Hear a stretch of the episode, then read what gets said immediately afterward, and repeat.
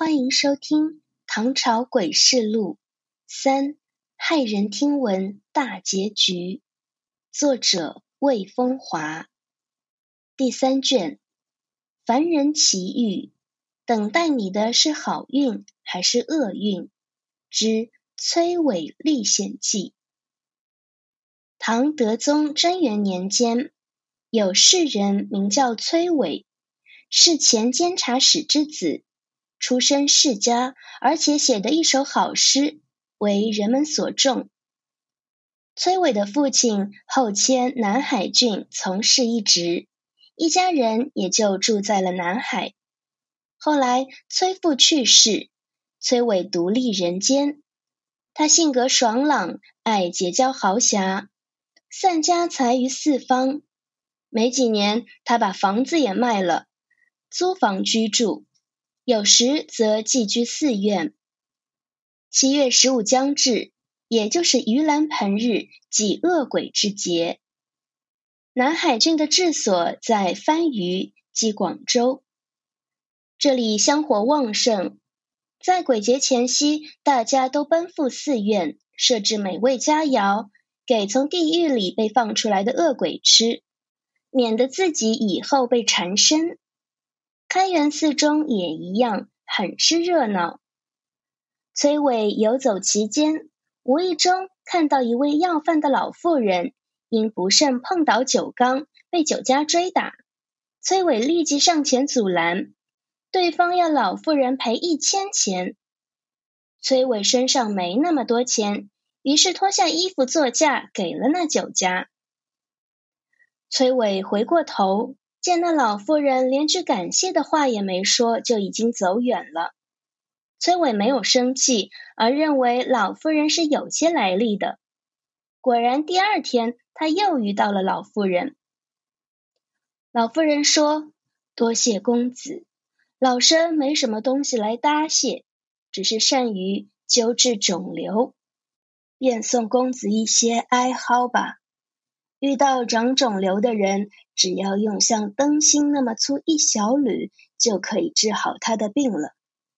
不仅如此，你还有机会得到美女为妻。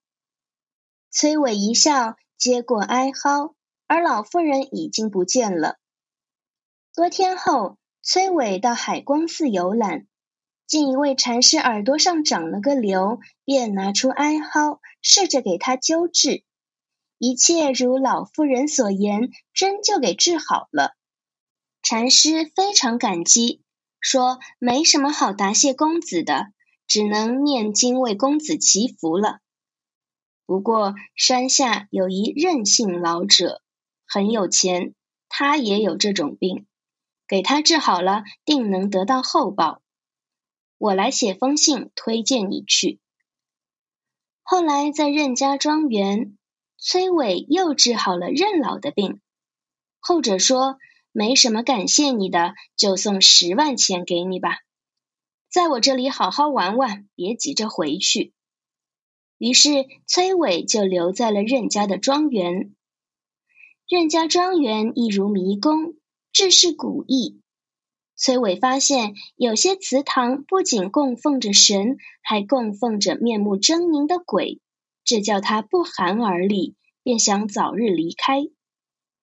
但这一天，精通音乐的崔伟忽然听到绝妙的琴声，问家童谁弹的？家童说是主人的女儿弹的。于是犯了瘾的他，就把琴借来，自己弹了起来，却不知道听到琴声的小姐已经暗暗爱上了自己。却说古怪的任老。家中供奉着一个叫独角神的鬼，每隔三年，任老必杀一人给鬼上供。现在时间已经迫近了，却还没找到一个可杀的人。这时他想起了崔伟，于是叫来儿子：“我听说大恩都可以不报，何况小恩？不如杀了门下这位客人祭鬼。”于是夜半时分。任老派人把崔伟的屋门反锁了，准备动手。真元中有崔伟者，故监察相之子也。相有失明于人间，终于南海从事。委之南海，竟豁然也。不是家产，多上豪侠。不数年，才业淡尽，多西指佛舍。时中元日，翻译人多陈设真意于佛庙，及百戏于开元寺。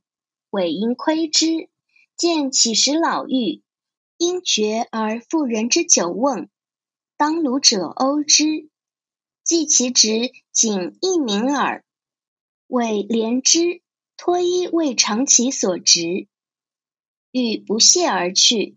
翌日又来，告韦曰：“谢子为托物难，勿擅至坠游。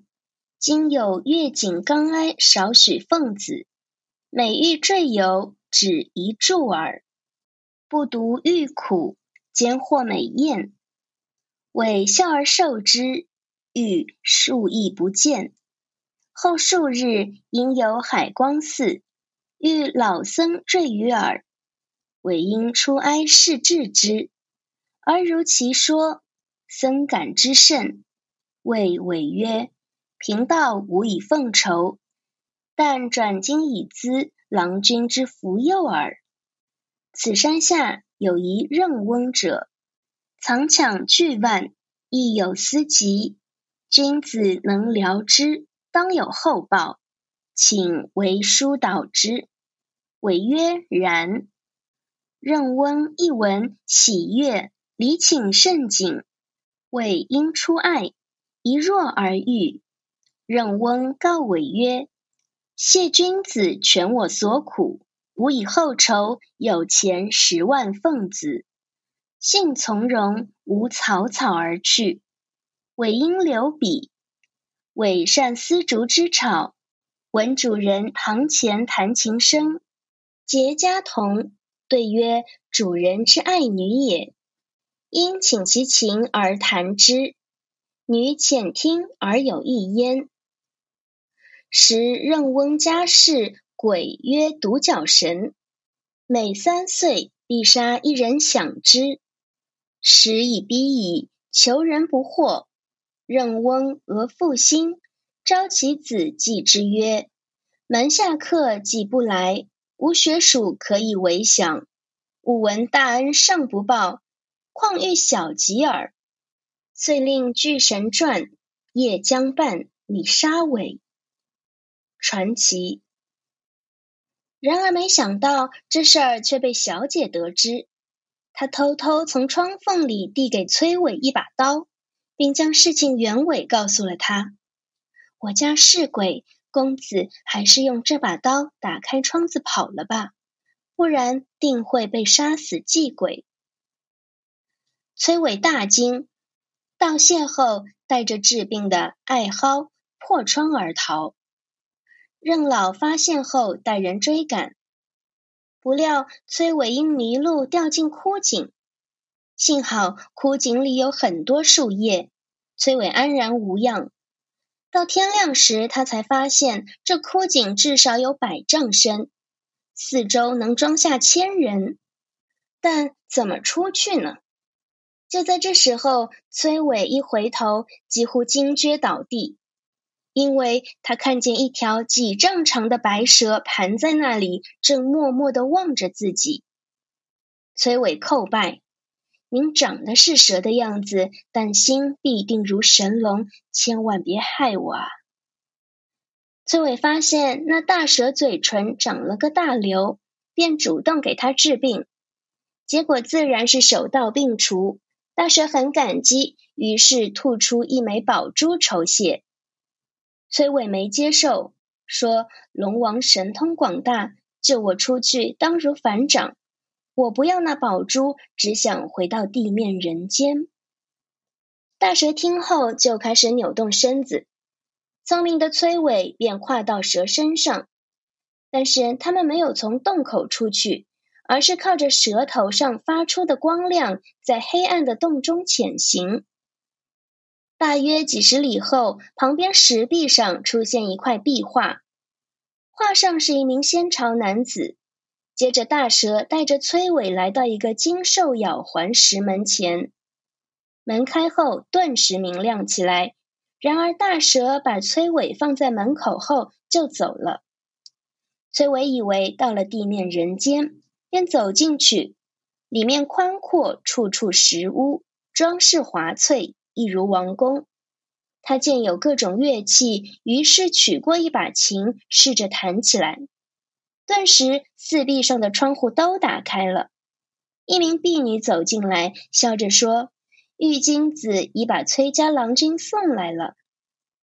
随后，四位妆容高古的女子出现，其中一位对崔伟说：“公子为何来到帝王之玄宫？”崔伟起身说：“既是帝王玄宫，帝王在哪儿？”一女子答：“我家帝王去参加祝融的婚礼去了。”说着。女子们叫崔伟继续弹琴。女子们问：“什么曲子？”崔伟说：“胡笳。”女子们问：“何为胡笳？”不懂啊。崔伟说：“汉朝时，中郎将蔡邕的女儿文姬流落胡地，多年后回来，感叹自己在胡地的经历，就创作了这支曲子。因其悲切。”一如胡人吹笳，故而得名。女子们大喜，这确实是一支新曲子。随后，女子们用酒宴招待崔伟，后者吃完表示要回去。女子们婉拒：“既然来了，便是前定之缘，何必匆忙？少住几天，吃不了你。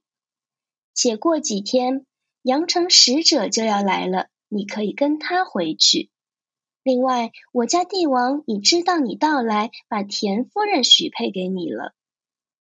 崔伟问田夫人，女子们说田夫人美丽善良，举世无双，她是齐王的女儿。崔伟问齐王哪个齐王？女子们说田横啊，田横五百世，知道吧？宁到海岛而不愿归顺汉王刘邦的齐国王族田横啊！过了一会儿，有阳光照到席间，崔伟抬头见上边有个小孔，隐约可见天空。这时候，女子们说：“阳城使者来了。”于是就真的看到一头白羊从空中慢慢下来，徐徐落在席间。羊背上坐着个男子，手持笔和竹简，使者模样。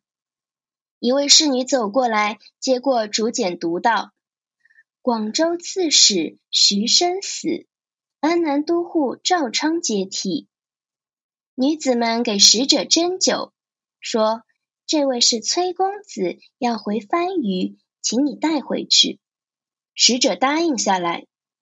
女子们对崔伟说。改日你要替使者更换屋宇和衣服，酬谢他。崔伟急忙答应。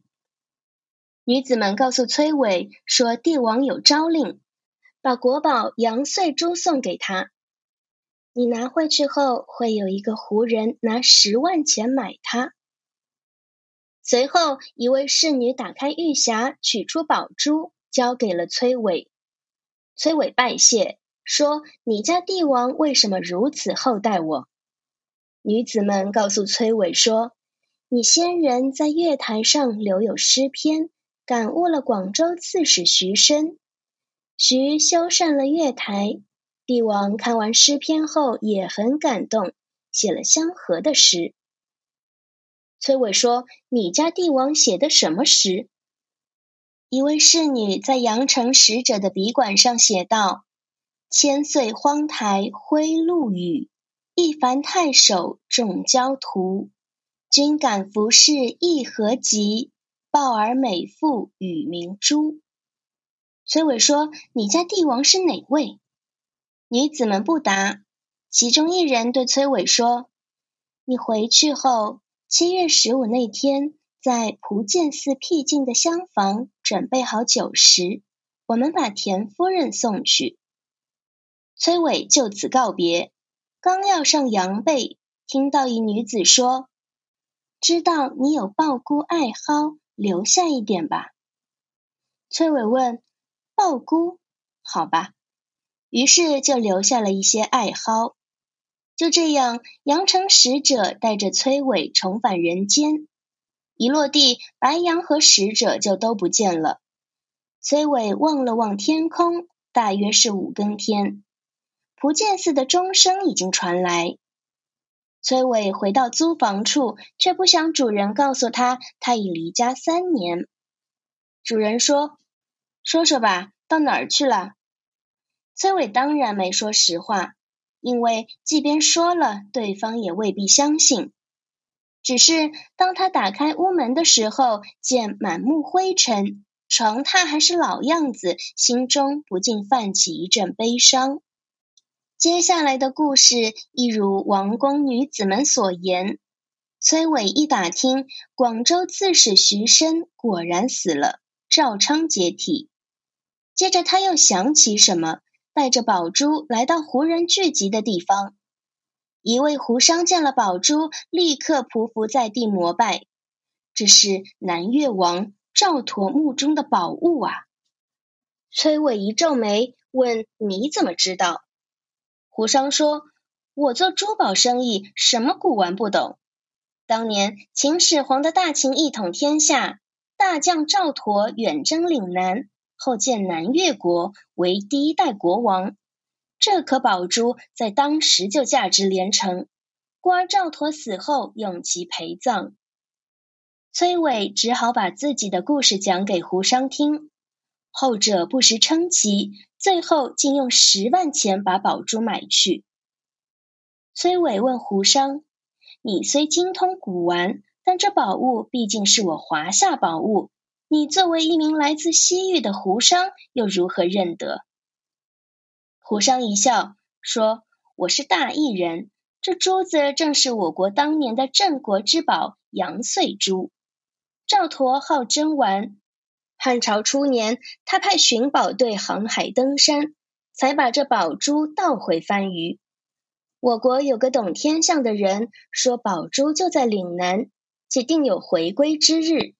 于是国王派我来查找，今天果然得到了。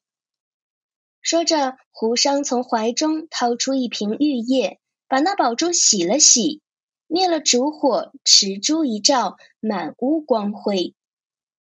后来，崔伟赚了钱，重新置备了家产。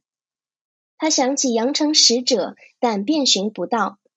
有一次，他无意间来到城隍庙，见有个神像很像阳城使者，又见他所持毛笔的笔管上有字，正是当时侍女所提的。于是恍然大悟，重装了庙宇，粉饰了金身。同时也明白了，阳城说的就是广州。之后，崔伟登上汉朝遗迹越王台，看到父亲的诗：“月井冈头松柏老，越王台上生秋草。古墓多年无子孙，野人踏剑成官道。”一旁有越王的和诗，字迹非常奇异。不久，七月十五到了，崔伟准备好甘美的酒食，来到蒲剑寺。半夜时，真的有四女子伴着那位田夫人来了。夫人容貌艳美，古雅婉约。崔伟给南越王致信拜谢，四女子收了信，便消失了。崔伟问田夫人的故事，后者说：“当年。”我国父王，我被南越王掳作妃子，他死了，用我殉葬。不知如今是什么年代？想起那田广烹杀利益姬的情景，还历历在目呢。崔伟不禁唏嘘，接着便问四女子说的鲍姑是谁？田夫人说是鲍亮女，即东晋葛洪的妻子。崔伟听后感叹不已。崔伟在南海住了十几年后，再次散了家财，带着妇人到罗浮山，寻访鲍姑去了。再后来就没了他的消息。